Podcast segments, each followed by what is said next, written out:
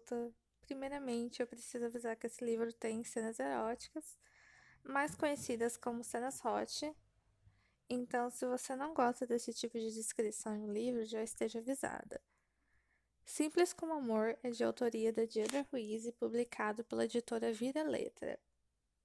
A Diedra é uma escritora brasileira de literatura lésbica, tem cerca de 20 livros publicados e é casada com a Wendy Rose, que também é autora e tem livros publicados inclusive em conjunto com a Diedra. Elas são super fofas.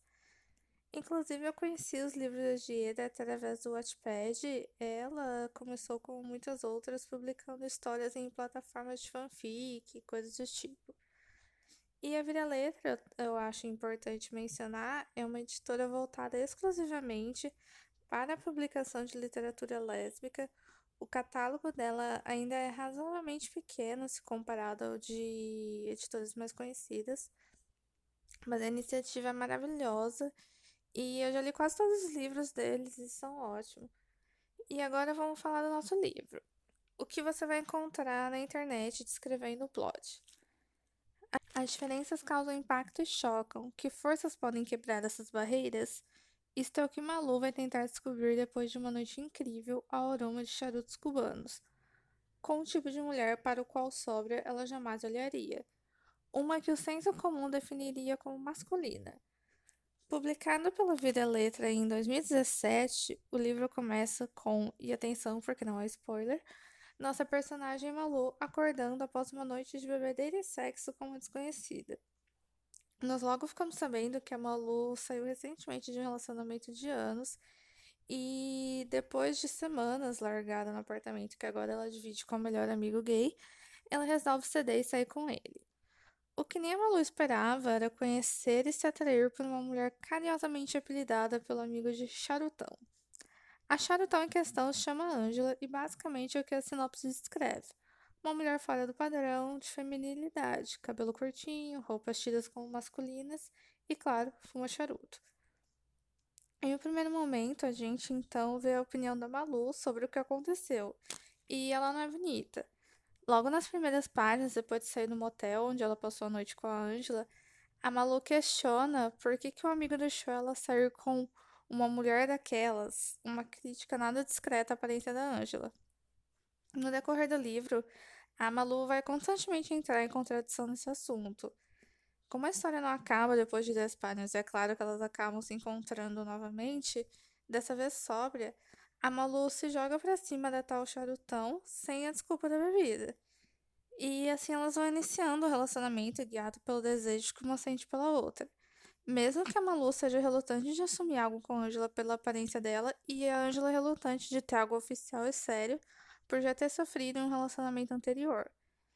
O livro aborda então uma questão que, mesmo depois de ler muitos livros, e eu digo muitos, de romance entre mulheres, eu nunca vi antes como a gente tem nossos próprios preconceitos, mesmo que faça parte de uma determinada comunidade, que no caso é a comunidade lésbica, e como esse tipo de pensamento pode afetar uma relação que tinha tudo para ser maravilhosa. Pouco a pouco no livro, a gente vai conhecendo mais a Angela e tudo pelo que ela passou e ainda passa devido à aparência dela. A Angela é a linha de frente que recebe o preconceito no dia a dia. Ela é aquela mulher para quem todo mundo olha e logo associa com a palavra sapatão, e não de um jeito legal. E ela não disfarça isso, não tenta mudar ou se adequar. Ela é do jeito que é e não vai mudar por nada nem ninguém. Tem alguns trechos que são de partir o coração, e como eu já falei, a própria Malu reproduz um monte de noção preconceituosa com relação à aparência da Ângela. Ao mesmo tempo em que claramente ela gosta e se sente atraída pela Ângela justamente pela aparência dela. E alguém só consegue esconder esse tipo de, aspas, repulsão durante certo tempo. Quando ela comete deslizes e deixa escapar para Angela uma opinião preconceituosa ou não aceita sair com ela para um lugar público, fica sempre escolhendo se encontrar uma na casa da outra.